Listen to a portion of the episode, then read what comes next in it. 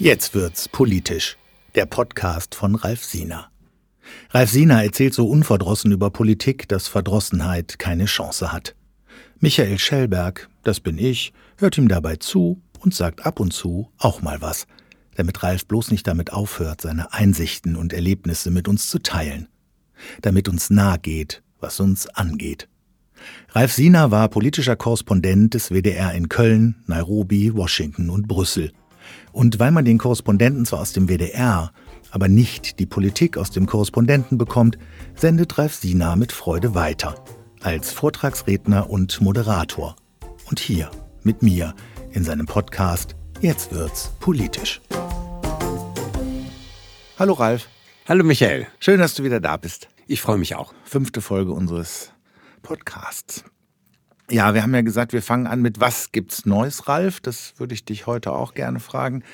Was gibt's eigentlich Neues, Ralf? Du hast ähm, dich in den letzten Wochen mit zwei ganz spannenden Themen beschäftigt, finde ich. Einmal nochmal einen Rückblick auf die Flut in NRW gewagt und du hast dich mit der Inflation beschäftigt. Genau. Mit welchem Thema möchtest du anfangen? Fangen wir mit der Flut an. Da fand ich es ganz interessant, dass ähm, es eine weltweite Solidaritäts-, in Anführungszeichen, Welle gab. Äh, einmal für Nordrhein-Westfalen und für Rheinland-Pfalz und zwar ausgerechnet von Ländern, wo man das gar nicht vermutet hätte. Es haben sich nämlich Kirchen aus Afrika zusammengetan, unter anderem aus der Demokratischen Republik Kongo, wie sie sich selber nennt und haben gespendet. Und das fand ich so anrührend, wenn man die Verhältnisse im Kongo kennt. Ich bin einige Male dort gewesen, in Kinshasa, Goma und so weiter. Und das Elend und dass da überhaupt noch Menschen einen Sensus dafür haben, was in unserem Deutschland passiert und in welche Not auch in einem so scheinbar sicheren Land Menschen geraten können ja. und dann Geld spenden. Also äh, Kongolesen Geld spenden für Menschen in der Eifel. Ähm, das ist, fand ich unglaublich. Also das war so ein, ein Thema, dem ich nachgegangen bin. Ich ja. mache so eine Wochenkolumne für WDR 4. Ja. Genau, Ralf Sinas Woche und da habe ich das kurz äh, beschrieben. Ähm, ein zweites Thema, was ich ganz interessant finde, Inflation ist im Moment omnipräsent als ja. Thema. Also ich kann sagen, wer zum Beispiel eine neue Waschmaschine braucht und nun Wert auf ein Produkt aus Nordrhein-Westfalen legt, vielleicht äh, auf ein Produkt des Weltmarktführers, der sollte Gas geben. Der sollte diese Waschmaschine noch in diesem Monat kaufen, weil nämlich vom kommenden Jahr an äh, diese Firma in Gütersloh äh, Preiserhöhung von um die acht Prozent plant. Das hängt zusammen einmal mit der ohnehin schwierigen Lieferkettenlage. Es mangelt an Chips und an allem Möglichen. Und die Rohstoffpreise sind so hoch für Stahl. Ja. Also dieser Konzern in Gütersloh zahlt im Moment die höchsten Preise für Stahl in seiner gesamten Firmengeschichte. Ja. Und hat Gott sei Dank einen Vertrag, der noch nicht den derzeitigen Höchstpreis abbildet. Äh, das heißt, das Ganze wird also noch weitergehen. Die Inflation galoppiert, trifft vor allen Dingen natürlich die Ärmeren, klar, weil die sozusagen ihr Geld für Lebensmittel, Wohnen, Energie ausgeben, genau für die Bereiche, die teurer geworden sind und nicht die Möglichkeit haben, in Sachwerte zu fliehen, wie das andere tun, die dann an Wert noch zulegen. Nicht alle suchen weißes Gold, suchen Häuser oder Gold oder sonst was. Diese Möglichkeit haben diese Leute nicht und insofern denke ich für Olaf Scholz jetzt auch als jetzt gerade neu. Gerade heute. Gerade heute, ja, gerade, gerade vor wenigen ja. Minuten kam die Einmeldung, genau. Äh, wird das sicherlich auch ein Thema sein. Also, dass im Grunde genommen Inflation höchst asozial ist und gerade die Klientel trifft, für die er steht. Ja.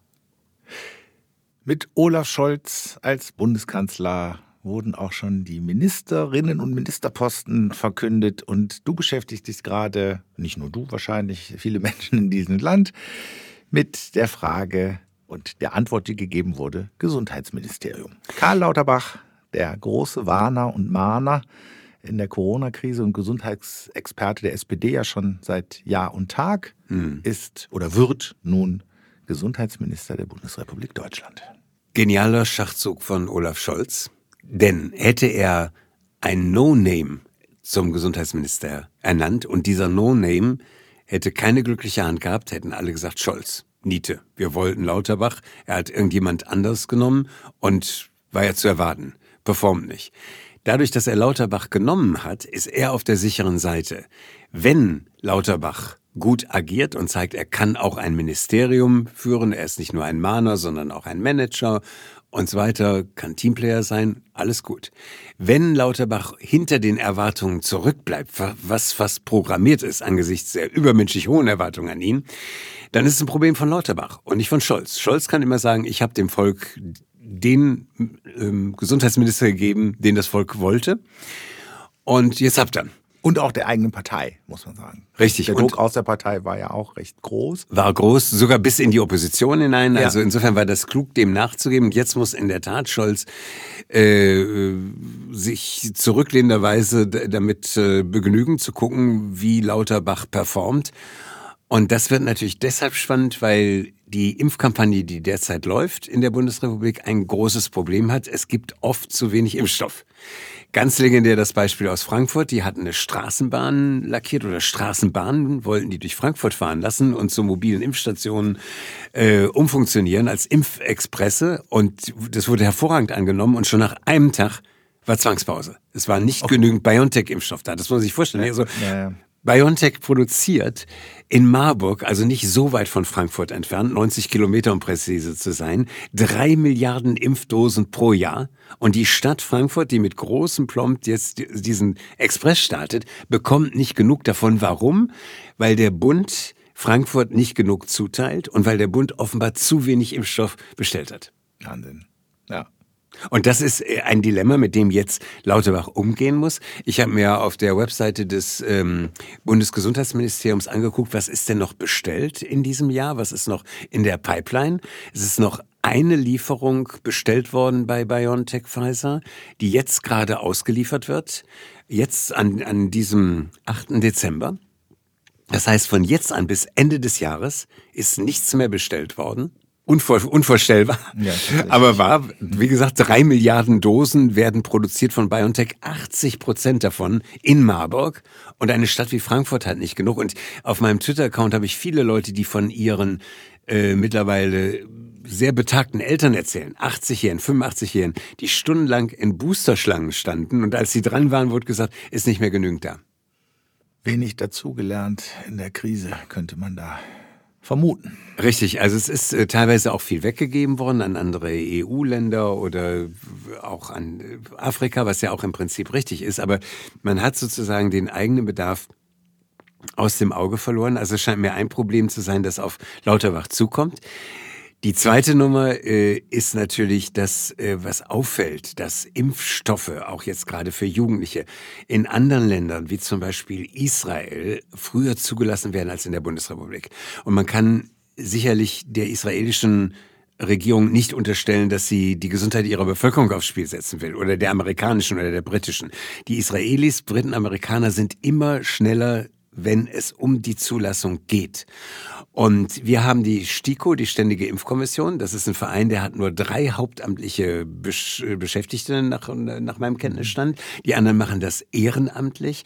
Und äh, diese Kommission arbeitet vergleichsweise langsam, wenn man sie im internationalen äh, Setting sieht. Und ja. das ist vielleicht auch nochmal für Lauterbach ein Punkt, das personell aufzustocken, da vielleicht auch etwas mehr äh, Dampf zu machen.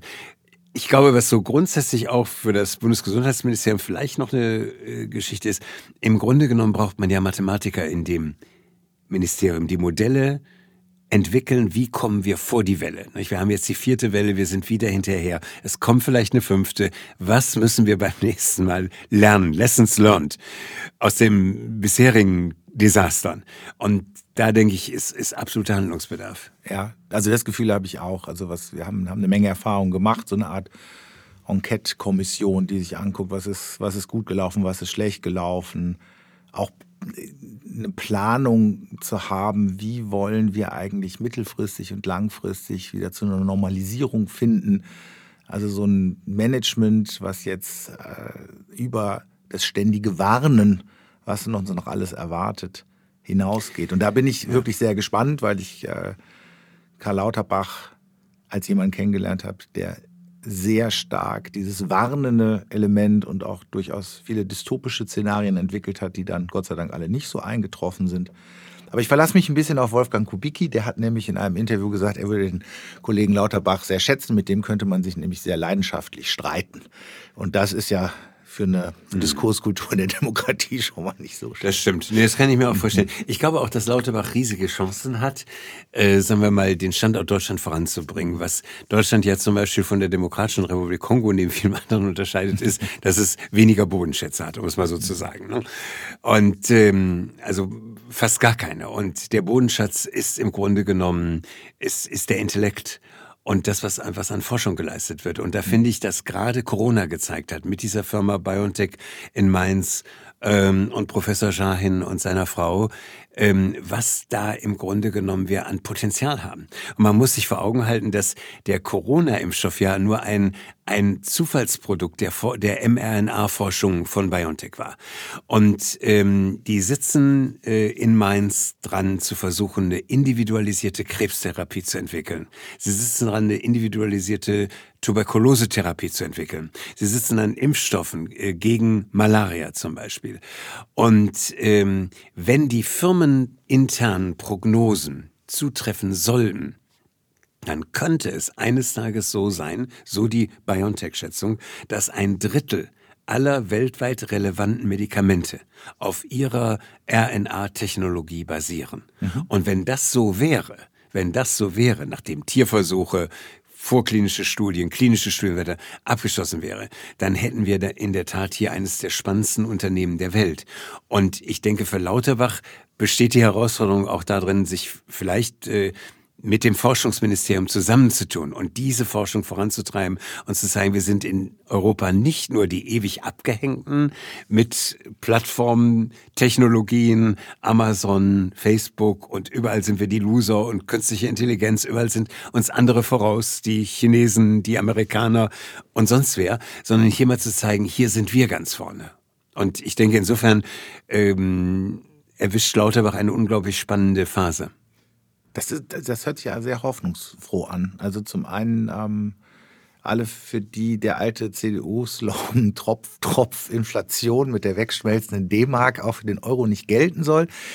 Die sollten sich am Kapitalmarkt mal umschauen nach Aktien, die in Zukunft durch die Decke gehen, vielleicht sogar aus Deutschland und gleichzeitig auch noch ähm, politisch ein wenig Hoffnung und nicht so viel Drama und Pessimismus. Das fängt doch schon ganz gut an. Heute. Das fängt ganz gut an, genau. Also ich vielleicht noch, ähm, also ich habe mir wirklich überlegt, ob ich nicht für meine Kinder rein symbolisch so eine Aktie dieses meines Unternehmens kaufe und sei es nur als historisches Dokument dieser mhm. Pandemiezeit. Ja, ja, ja.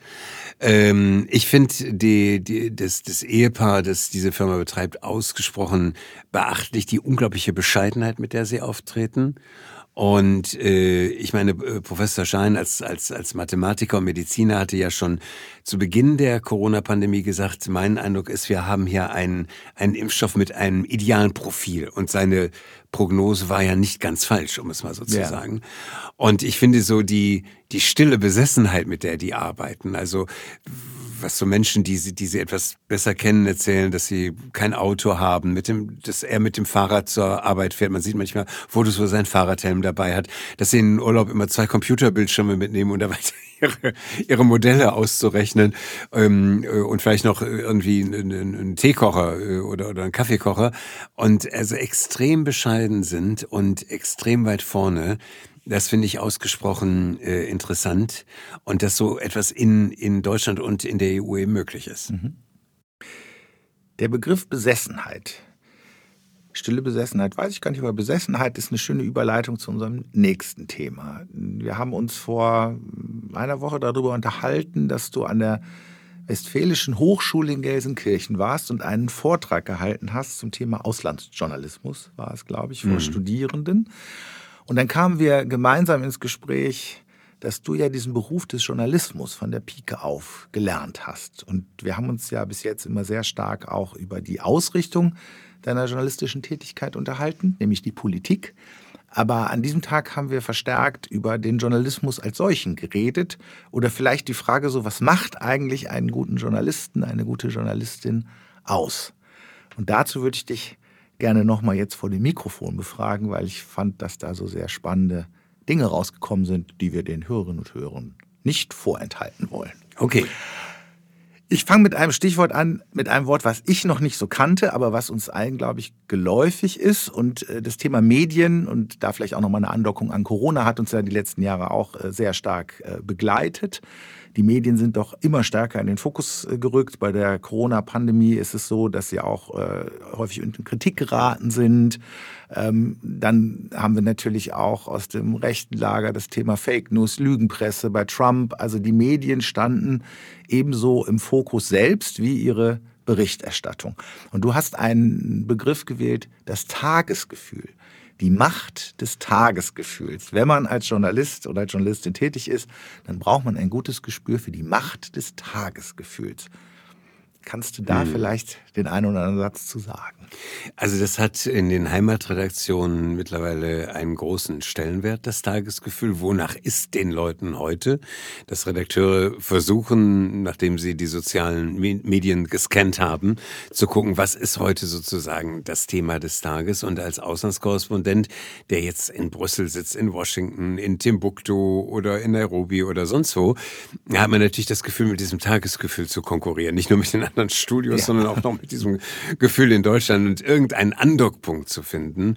Und das Tagesgefühl ist sozusagen wirklich als Kriterium ähm, omnipräsent. Also früher ging es um die wichtigsten politischen Themen und die Redakteure in der Zentrale haben die FAZ gelesen und die Süddeutsche und die Neue Zürcher Zeitung und, und sonst was und haben geguckt, was ist so. Und, und heute ist es viel mehr wie läuft die Stimmungsmache? Und und ne, was ist angezeigt? Und äh, welche welche Schlagworte tauchen oft auf und ich glaube, dass gerade deutsche Auslandskorrespondenten diese Schwierigkeit haben, dass ihre Heimatredaktion anders, sagen wir mal, als, als britische Redaktionen oder französische, ähm, das Ausland nicht, nicht so hoch zu verorten. Also das mhm. beobachtet man ganz deutlich, wenn man jetzt äh, Medien liest äh, oder, oder Radiosender hört, wie die BBC, äh, aber auch die britische oder französische Presse verfolgt, dass das Ausland dort eine viel größere Rolle spielt. Natürlich auch durch die Kolonialvergangenheit, überhaupt ja. keine mhm. Frage, ne? und den Commonwealth Wells und so weiter, eine viel große, größere Internationalität der Perspektive da ist. Und ja. das ist für deutsche Auslandskorrespondenten, gerade wenn sie in Afrika sitzen, aber auch wahrscheinlich mittlerweile in Washington, wo es keinen Trump mehr gibt, der mit seinen Twittern immer alle aufregt, oder in Brüssel, äh, eine Schwierigkeit. Ja. Wo werden sie was los? Ja, das ist eine spannende Überleitung, finde ich ja genau zum zweiten Punkt. Äh, das heißt, ich brauche eine Aufmerksamkeit, ein Gespür für die Macht des Tagesgefühls. Und du hast an einer anderen Stelle gesagt, ich brauche aber auch eine Sensibilität für meine eigene Provinzialität. Ähm, und das hast du ja gerade schön beschrieben, dass in anderen Ländern dieser Blick, dieser internationale Blick, der Blick über den eigenen nationalen Tellerrand ausgeprägter ist. Mhm. Also können wir das an der Stelle festhalten, schon der zweite Punkt. Ähm, wenn du ein guter Journalist, eine gute Journalistin werden willst, dann werde dir der eigenen Provinzialität bewusst. Absolut. Und ich fand es gerade in Brüssel interessant, wie stark man selbst in dieser internationalen Stadt in seiner eigenen Blase schwamm. Und es ist so spannend, einen EU-Gipfel dann mal zu verfolgen. Wie berichten denn die Franzosen drüber oder die ja. Italiener? Ähm, früher die Briten um so ein bisschen dieses Gespür äh, zu bekommen oder zu, oder zu behalten. Und äh, das wird super wichtig sein und gerade auch jetzt für Olaf Scholz, den neu gewählten Kanzler, zu sehen, wie ticken die anderen. Ja. Wenn so ganz spontan könntest du äh, sagen, worin vielleicht auch der Unterschied besteht, so ein nationaler Unterschied? Wie berichten die Briten im Vergleich zu den Deutschen oder die Italiener im Vergleich zu den Deutschen oder die Franzosen? Gibt es da auch eine andere journalistische Kultur in der Berichterstattung? Also es gibt sicherlich ähm, ein, ein größeres Interesse an Ländern, die für uns vergleichsweise exotisch sind. Also mhm. beide Länder, sowohl Frankreich wie auch Großbritannien, haben zum Beispiel ein relativ großes Interesse an Afrika, weil mhm. sie da auch noch Verbindungen haben. Die Briten mit ihrer Ex-Kolonie Kenia zum Beispiel, ähm, die Franzosen natürlich mit dem mit dem frankophonen Afrika, Kongo-Brazzaville als als äh, ein Beispiel äh, oder nehmen wir an ein Land wie die Zentralafrikanische Republik. Ich war vor kurzem bei Bekannten und äh, das ist ja nun wirklich ein Land für absolute äh, Liebhaber. Und der hatte aber gleich von seinem französischen Freund ein Buch über Bokassa und die Kaiserkrönung von Jean Bedel Bokassa bekommen äh, im damaligen zentralafrikanischen Kaiserreich. Die Kaiserkrönung war natürlich von Frankreich mit gesponsert worden, von Giscard ja. d'Estaing. Und hatte dann ja auch wieder eine riesen Auswirkung, weil Giscard d'Estaing und derjenige war, der immer mit Bokassa auf Großwildjacht gegangen war, also einem, einem Menschenschlechter ähm, und Kannibalen, anders kann man ja Bokassa nicht bezeichnen. Und der edle ähm, Giscard d'Estaing, ein Freund von Helmut Schmidt, war mit dem auf Großwildjacht, hatte sich von dem Diamanten schenken lassen. Und Bocassa geht hin in Paris zu einer Satirezeitung Le Canard Enchaîné, legt die Dokumente auf den Tisch und Giscard d'Estaings Karriere ist zu Ende und Mitterrand kommt an die, an die Macht im Élysée. Also äh, es ist in der Tat auch so, dass ja sozusagen das politische Geschehen dieser Länder teilweise dann noch damals jedenfalls von Afrika beeinflusst worden. Ja, das wäre ja nun ja. in Bonn unvorstellbar gewesen, dass die Zentralafrikanische Republik das Schicksal irgendwie von Helmut Schmidt beeinflusst hätte. Ähm, ganz schwer vorstellbar. Der übrigens der damals vor dem Problem stand, wen schicke ich zu dieser Kaiserkrönung? Äh, nur ein kleines Aperçu. Ja. Ähm, denn es war ja bekannt, wie Bokassa nun mit Menschenrechten umging und äh, was in seinem Kühlschrank lag. Und man hat damals das so gemacht, dass ähm, man einen Botschafter aus dem Ruhestand reaktiviert hat, einen deutschen Botschafter, und diesen reaktivierten Rentner dann äh, nach Bangui geschickt hat, ins zentralafrikanische Kaiserreich, damit der dem frisch gekrönten Kaiser Meißner Porzellan übergeben konnte. und ich habe später nochmal die, die Witwe dieses Diplomaten äh, interviewt. Also will nur sagen, ähm, Großbritannien, äh, Frankreich, auch Italien natürlich durch seine Kolonien, Stichwort Somalia, Somalia, Stichwort äh, Eritrea, noch viel enger verbunden als die Ex-Kolonialmacht Deutschland, die zwar auch kolonial war, aber für die das nicht diese gewaltige Rolle gespielt ja. hat. Von Belgien ganz zu schweigen, für die das ja nun eine ganz entscheidende Rolle auch gespielt hat. Der Kongo bis heute in der nationalen Psychologie. Und insofern, wenn man belgische Zeitungen liest, französische, italienische, britische, ist man viel mehr im Ausland unterwegs, international als bei uns. Und für einen Deutschen Auslandskorrespondenten wird es natürlich zunehmend schwieriger, Stoffe unterzubringen. Ja. Du hast in unserem Gespräch gesagt, und das knüpft, glaube ich, hier auch wieder ganz gut an, du musst schon, wenn du diesen Beruf ergreifst, eine gewisse Abenteuerlust haben. Du musst auch ein Stück weit Pfadfinder sein. Und du brauchst auch gute Freunde, weil du mit Extremsituationen konfrontiert sein ja. wirst. Gerade in Afrika, ne? gerade in Afrika habe ich also noch so Situationen in Erinnerung, wo Kollegen, die deutlich mutiger waren als ich, dann in den Kongo gefahren sind, wo gekämpft wurde zwischen verschiedenen Rebellengruppen, deren Bezeichnung heute schon niemand mehr weiß, und wo dann auch ähm, äh, Niederlassungen der Vereinten Nationen, also UN-Compounds, angegriffen wurden äh, auf, auf denen sich dann Kollegen befanden und wo mich ein Kollege von der Süddeutschen Zeitung, Michael Betaller, dann über sein Satellitentelefon angerufen hat, gesagt, Ralf, kannst du mir nicht helfen, irgendwie hier rauszukommen? Und äh, wir dann versucht haben, irgendwie ein kleines einmotoriges Flugzeug zu organisieren, das dahin flog, um, um diesen Kollegen rauszuholen. Also das sind schon Extremsituationen. Ich selber bin im Grunde genommen sehr ängstlich, habe mich sehr defensiv gehalten. Aber auch ich habe im Südsudan einmal eine Situation erlebt, wo einfach kein Flieger mehr landen konnte, einfach auf der nackten Erde, weil es geregnet hatte und man halt tagelang festhing. Also insofern äh, gerade in Afrika ist Pfadfindertum verlangt, aber auch natürlich in Städten wie Washington, wo es in Southeast nicht ungefährlich ist, oder natürlich erst recht in einer Stadt wie New York, wo jederzeit an jedem Platz alles denkbar ist. Ähm, also das gehört dazu und es ist irgendwo eine Ironie des Schicksals, dass ich in dieser Korrespondentenlaufbahn zwei Terroranschläge ähm, miterlebt habe in Nairobi und in Brüssel. Also das ist natürlich der, der, der reine, reine Zufall. Aber insgesamt ähm, ist, denke ich, so dieser, dieser wilde, pfadfinderisch unterwegs zu sein, durchaus wichtig. Ja. Und die Extremsituationen können manchmal so etwas sein, also die direkte Konfrontation äh, mit Risiko für Leib und Leben bis hin zur Todesangst. Aber es gibt ja dieses, sag ich mal, gerade auch sehr populäre Wort der Resilienz, also dass man auch eine gewisse Fähigkeit haben muss, mit Drucksituationen umzugehen. Wir haben beim letzten Mal darüber gesprochen, ähm, dass du heute als äh, Journalistin und Journalist ja auch viel mehr in der Interaktion stehst ähm, mhm. ähm, mit äh, Leserinnen und Lesern oder Zuschauerinnen und Zuschauern. Du, äh, man ist mehr engaged.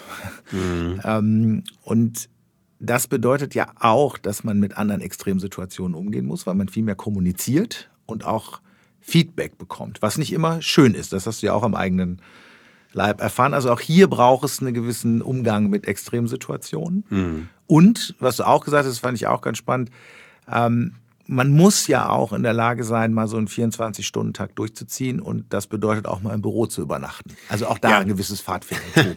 das stimmt. Also Brüssel ist natürlich so ein Ort durch die EU-Gipfel, äh, wo, wenn diese Gipfel sind und wenn es um was geht, wie während der Griechenland-Krise, während der Euro-Krise, Flüchtlingskrise etc. pp. und all den Krisen, die noch kommen werden, ähm, oft äh, diese Gipfel bis tief in die Nacht gehen und man einfach als Radiomensch, der um 5 Uhr seinen Beitrag äh, auf dem Riemen haben muss, sprich äh, im Computer, dann zwischen zwei Uhr nachts, also dem Zeitpunkt der Pressekonferenz, damals mit Merkel, äh, ab sofort mit Olaf Scholz, vielleicht noch in diesem Jahr, ähm, zwischen der Pressekonferenz und dem Abgabetermin in Anführungszeichen, äh, einfach dann die Nacht zum Tage zu machen. Ne? Und das führt dazu, dass ich dann manchmal halt um 10 Uhr ins Bett gegangen bin, hatte mir so ein Klappbett besorgt in Brüssel und habe dann da einfach gepennt, mir den Wecker auf halb zwei gestellt, um die Pressekonferenz, die normalerweise zwischen zwei und halb drei ist, nicht zu verpassen und dann durchgezogen und den Tag. Also insofern stimmt das, aber was vielleicht äh, mindestens so anstrengend ist und noch anstrengender eben äh, einfach diesen Beschuss über die sozialen Medien auszuhalten. Und äh, ich habe das damals schon in Brüssel gemerkt, in, als es um die TTIP-Verhandlungen mit den USA Freihandelsverhandlungen ging, wie emotionalisiert die Stimmung war, dass Hunderttausende auf die Straßen gingen damals ähm, gegen Freihandelsverträge. Das war damals das große Modethema. Ja, ja. Äh, und mittlerweile sind es andere Themen. Corona spaltet das Land. Ich habe das eben mitgekriegt durch eine Samstagskolumne beim WDR. Und dass man da in der Interaktion über Twitter, über Facebook, über Mails äh, schon ähm, erhebliche Beschimpfungen und Unfälligkeiten aushalten muss. Und es ist in der Tat ein ganz anderes Arbeiten.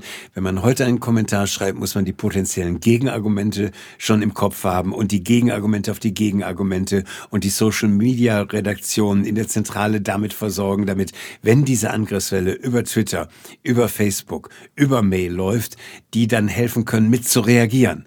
Und äh, das ist ein, ein komplett anders akzentuiertes Arbeiten als in der Zeit, wo man einfach einen Kommentar geschrieben hat und der dann von tagesschau.de übernommen wurde und dort kommentiert, aber wo man nicht schon im Vorhinein sozusagen Beipackzettel schreiben musste. Ja, Trigger Warnings. Ja, genau. Für das geneigte Publikum. Ja. Äh, wie konkurrenzfähig muss man eigentlich sein, wenn man Journalistin, Journalist werden will? Wie stark mit Wettbewerb umgehen?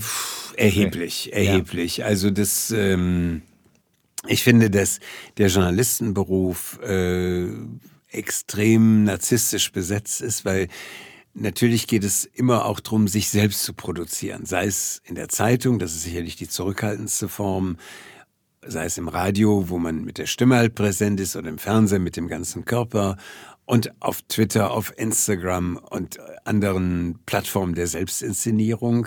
Es ist immer der Inhalt verknüpft mit der eigenen Persönlichkeit und dem eigenen sich zur Schau stellen. Und insofern ist dieser Job natürlich ähm, schon sehr kämpferisch und es sind meistens Einzelkämpfer. Ich habe ganz wenig Kollegen erlebt, die wirklich extrem kollegial waren. Die meisten haben schon geguckt und ich zählte, habe da selber auch zugezählt, wie kann ich meinen Turn machen ne? und wie kann ich mich in diesem Konkurrenzdschungel durchsetzen. Und dadurch, dass zum Beispiel im Radiobusiness ja du nicht nur mehr im Radio äh, etwas äh, sagst und erzählst, sondern äh, deine Texte auch auf Plattformen veröffentlicht werden, wie zum Beispiel tagesschau.de, ähm, ist auch eine Art neue Währung eingezogen. Und das sollte vergleichen, wie oft bin ich denn auf tagesschau.de? Also viele Radiokollegen, die morgens als erstes gucken, haben die meinen Text genommen? Wie präsent bin ich? Wie präsent sind die ja, ja. anderen Kollegen in meinem Studio? Ja. ja. wie ist mein Ranking? Und dass sich auch Wertungen verändern. Also früher war Radio immer so ein bisschen unter ferner liefen und als Radiomensch wurde man gefragt, hast du es nicht zum Fernsehen geschafft? Heute ist es so, durch diese äh, Internetplattformen, die häufig auf Radiotexte zurückgreifen, die ja die längeren sind als die Fernsehtagesschau-Texte, ist das Radio auf tagesschau.de viel präsenter als das Fernsehen. Das heißt, hat eine Umwertung stattgefunden. Und innerhalb des Radiojournalismus beobachte ich, ist diese Münze, wie oft bist du auf welcher Internetplattform mit deinen Texten und deinem Audio präsent, so einer neues Kriterium der Selbstbeurteilung geworden und äh, eine, eine regelrechte Sucht. Da müssen vielleicht manche schon mittlerweile in Therapie gehen. Ähm, ja, also so verändert sich das Gewerbe. Und insofern hast du recht, es ist und war immer extrem Konkurrenz besetzt und macht trotzdem riesigen Spaß. ja, das ist ja der Satz Konkurrenz belebt das Geschäft kommt ja nicht von ganz ungefähr, ähm, solange es nicht in ein eigenes äh, einzelnen Ellbogen und Haifischbecken Mentalität umkippt. Ja. Ja, also es gibt wen, es gibt so Kollegen, die so genial sind, sagen wir mal, dass sie jobmäßig immer sehr weit vorne stehen und trotzdem es immer geschafft haben, sich dem Neid der anderen zu entziehen. Die mhm. habe ich immer sehr beneidet. Also die so ein bisschen so eine Wolfs, Wolf im Schafspelz Fähigkeit hatten, mhm. Äh, sich selber zu exponieren, ohne anderen das Gefühl zu geben, sie an den Rand zu drängen. Das ist eine ganz, ganz hohe Kunst. Ja. Und ähm, dieser Prozess, also gerade so in den Redaktionsstudios zu gucken, was machen die anderen, wo, wo stehe ich, wie behaupte ich mich, der absorbiert schon extrem viel psychische Kraft, glaube ich auch. Ja.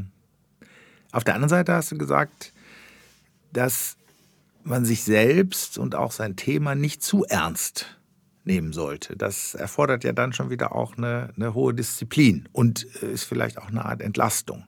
Das ist super wichtig. Also ich habe das äh, sicherlich oft nicht beherrscht, muss ich ganz äh, ehrlich zugeben. Ähm, diese Fähigkeit, Selbstironie zu haben und sich selber auf die Schippe zu nehmen und sich selber nicht ganz so ernst zu nehmen, ist wirklich extrem wichtig. Das schließt ja auch nicht aus, dass man super präsent ist und super gut, aber trotzdem so eine gewisse spielerische Leichtigkeit ja. zu behalten. Nicht? Und ich glaube, ich habe dir auch mal erzählt, dass ich am Ende der Washington-Zeit, dass äh, meine Tochter Marie mir gesagt hat, Papa, du warst so wenig in meinem Kinderzimmer, du warst aber oft in deinem Studio. Das, wir hatten damals das Studio auch zu Hause wegen, ja. der, ja. wegen des Zeitversetzens. Und das haben mir immer zu denken gegeben, dass man sagt, Mensch, äh, musst du es wirklich bis zum Exzess treiben? Würdest du nicht manchmal auch eine Nachrichtenminute weniger tun? Ich glaube, diese Kunst, so eine Lebensbalance auch als Journalist zu halten, in einem Beruf, der eigentlich etwas Mönchisches hat, weil man sozusagen 24 Stunden am Tag dafür da sein muss. Wenn du in Berlin Korrespondent bist, dann nachts vor den Türen des Kanzleramts lauerst oder in ja. Brüssel die, die, die EU-Gipfel da verfolgst und so weiter.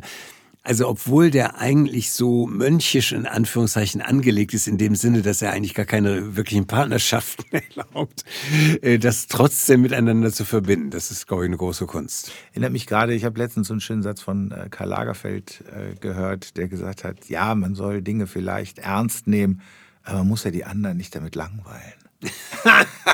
Sehr schön, ja. Und das, äh, treibt mich jetzt äh, zu einem Thema, so wie ich dich ja auch kennengelernt habe, was ich glaube auch dich auszeichnet, dein Talent ist und auch, glaube ich, für einen guten Journalisten, gute Journalistin wichtig ist, nämlich auch die Kunst erzählen zu können.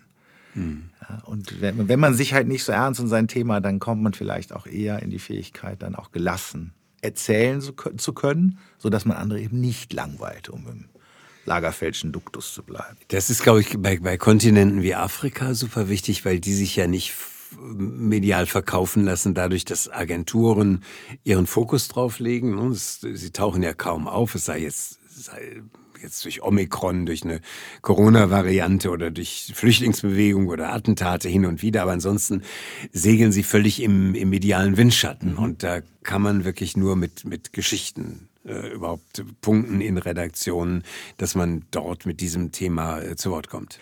Da hast du auch was Schönes gesagt, ähm, die Fähigkeit, seinem Thema etwas Illustratives äh, zu geben. Also, dass man auch in der Lage ist, aus Themen etwas herauszuholen, was nochmal etwas anderes illustriert. Mhm. Äh, das finde ich, äh, glaube ich, auch wichtig, dass, dass man da vom Kleinen auch ins Große kommt. Also ich habe immer überlegt, bei so, bei so Themen, wo allen, die allen zum Hals raushingen, wie dem Brexit ja. eben, so kleine schräge Punkte. Ja äh, zu finden, die ne, diesseits des Mainstreams und wenn es nur der, der berühmte britische Staubsaugerproduzent ja. Dyson war ja. und mit seinem Kram und, und der irgendwie glaubt, an der EU gescheitert zu sein. Also ungewöhnliche Zugänge zu finden, die die, die Leute hinhören lassen. Ja. Und bei allem auch irgendwie Humor zu transportieren und jetzt nicht ne, da verbiestert rumzulang, rumlang zu weinen. Ja, das, so, also mit dem Humor, da, ja, aber das, äh, genau, der Glas zeichnet es, glaube ich, auch aus, in der Lage zu sein, so größere Zusammenhänge an kleinen festzumachen. Damit wird das Thema dann aber wieder groß. Mit Humor, mit Augenzwinkern auch schwierige, selbst schwierige und tragische Themen erzählen zu können. Das ist sicherlich auch eine Fähigkeit, die du mitbringst, so wichtig. Und auch natürlich Themen zu spüren. Insofern hat es ja. etwas mit so einem Aktienmanager, neue Trends. Ähm, wobei einem auch eines ganz klar sein muss, wenn man zu früh ist, hilft einem das nicht. Dann hat man zwar recht gehabt, aber keiner nimmt einen ins Programm. Also ja. das vor kurzem noch gemerkt, ich hatte dieses Thema Atomkraft, das so natürlich in Frankreich ganz anders gesehen wird als, als in Deutschland und vielleicht zum Konflikt führen wird zwischen Macron, wenn er denn die Präsidentschaftswahl gewinnen sollte, und Olaf Scholz, der die Präsidentschaftswahl gewonnen hat und jetzt Kanzler ist. So und ähm, Macron, der gnadenlos auf Kernkraft setzt und und sagt, pass mal auf, liebe deutsche Freunde, ihr habt es einfach nicht kapiert. Es gibt eine neue Generation von Kernkraftwerken, die ihren Müll zum Großteil selber sozusagen verbrennen, wo nur noch ein Prozent des alten Mülls entsteht. Und mit eurem ewigen Geleier Tschernobyl und Fukushima, ihr begreift die Zeichen der Zeit nicht wir müssen CO2 reduzieren. Das machen wir mit Kernkraft und dann jetzt die deutsche Bundesregierung mit grüner Beteiligung, äh, die das natürlich etwas anders sieht, um es äh, euphemistisch zu formulieren. Das wird noch eine spannende Nummer in Brüssel werden, wie man da zusammenkommt. Da, da gibt es nämlich wenig, wenig Kompromissmöglichkeiten. Die Franzosen haben sich ja jetzt schon durchgesetzt auf der Brüsseler Bühne, indem die EU-Kommission jetzt auch anfängt, neue Kernenergieformen als nachhaltig zu deklarieren, was also die Grünen auf die Palme treibt. Sven Giegold, der Grüne aus Düsseldorf, der jetzt äh, äh, Staatssekretär wird, glaube ich, äh, in dem neuen Habeck-Ministerium aus Brüssel weggeht und so weiter, hat ja schon 70.000 Unterschriften gesammelt, um genau, Gottes Willen. Ne? ja. Kernkraft ist nicht nachhaltig in keiner Form, auch nicht in der allerneuesten. Das wird eine super spannende Geschichte. Ja, Timing. Timing und Tempo. Zwei, ja.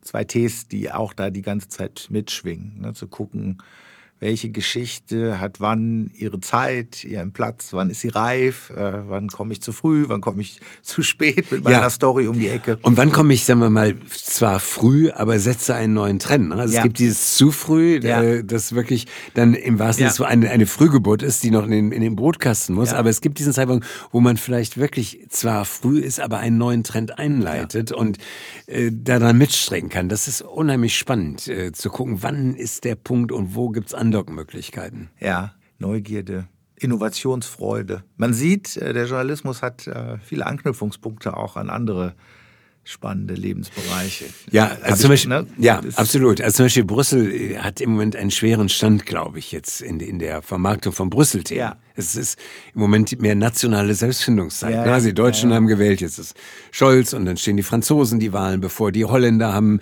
äh, haben Schwierigkeiten mit ihrer Regierung und, und, und. In Österreich geht's drunter und drüber. Die nationalen Situationen sind so dominant.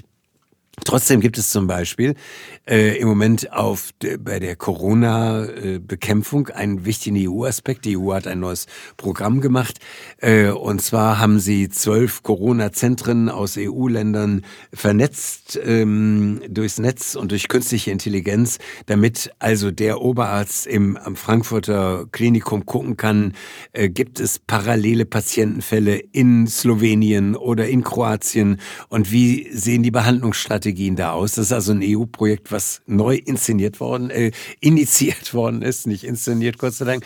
Und äh, so, ne, also wenn ich jetzt ähm, Brüssel mache, muss ich mir solche Punkte suchen, um Eingang ins Programm zu finden. Das finde ich auch glaube ich, einen wichtigen Gegenaspekt zu momentan ja doch dieser Sehnsucht, nationalstaatlich wieder viele Dinge alleine äh, organisieren zu können. Und gerade Corona ist ja genau das Beispiel dafür, das macht nun mal nicht an nationalen Grenzen Halt. Von daher ist das aus EU-Sicht ja sicherlich auch ein sehr wichtiges Projekt. Ist spannend und, und bisher ist man ja sehr stark symptomatisch unterwegs, dass man guckt, ne? also ja. wann beatme ich, ja. wie beatme ich, mit Maske intubieren und so weiter. Aber die, die äh, Krankheit selber zu bekämpfen ist ja noch extrem schwierig ja. und insofern ist dieser Datenaustausch dann mithilfe der künstlichen Intelligenz, die ja in Sachen Datenverarbeitung sch schneller ist natürlich als all unsere Synapsen zusammen, das ist, das ist ein kluger Ansatz, wo auch die EU ihren Vorteil ausspielen ja. kann. Und viele Patienten, die jetzt in einer Uniklinik in Düsseldorf oder Frankfurt oder sonst wo liegen, äh, ahnen nicht, wie diese KI mit diesem EU-Programm schon im Grunde an ihrer Therapie beteiligt ist. Ja. Und ähm, wahrscheinlich muss man immer häufiger an Korrespondentenstandorten gucken, wo sind Aspekte von meinem Standort, die Verbindungen haben zu dem, was in der Heimat gerade läuft. Ja, eine hohe Vernetzungsfähigkeit.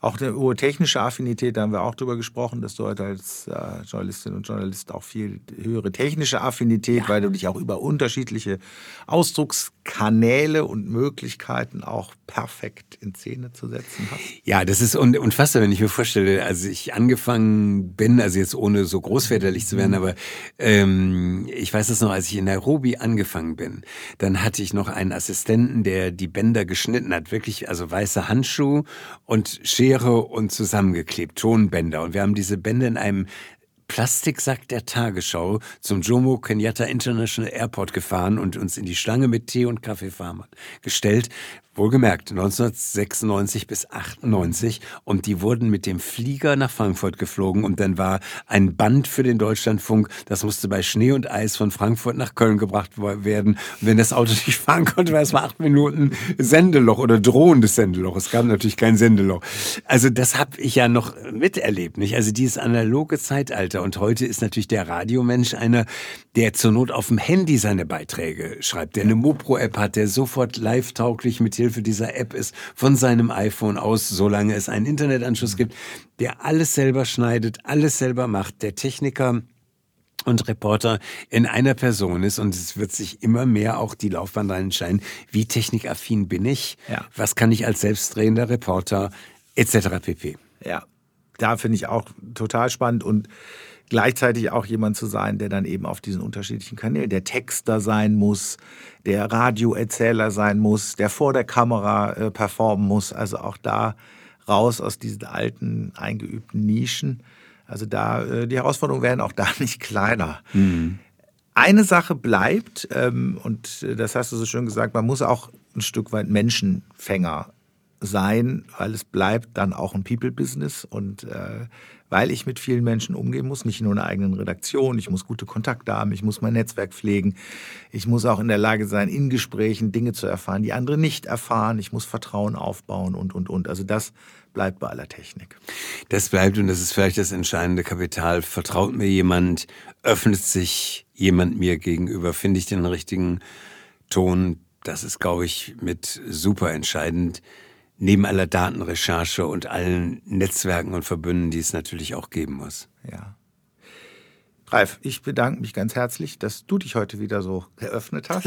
ich danke dir, Michael. So ein bist der ideale Öffner. schönes, vertrauenswürdiges der Gespräch geführt haben. Der Ralf Öffner.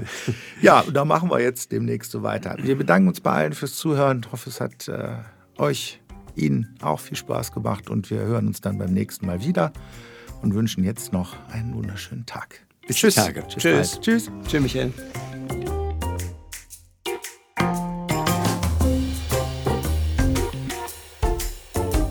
Das war Jetzt wird's politisch, der Podcast von Ralf Siener. Geschichten, Einsichten und Erfahrungen von gestern, heute und morgen. Politik, die nahe geht, weil sie uns angeht. Eine Produktion von Nice to Meet You Digital und Michael Scheibenreiter Musikbetriebe.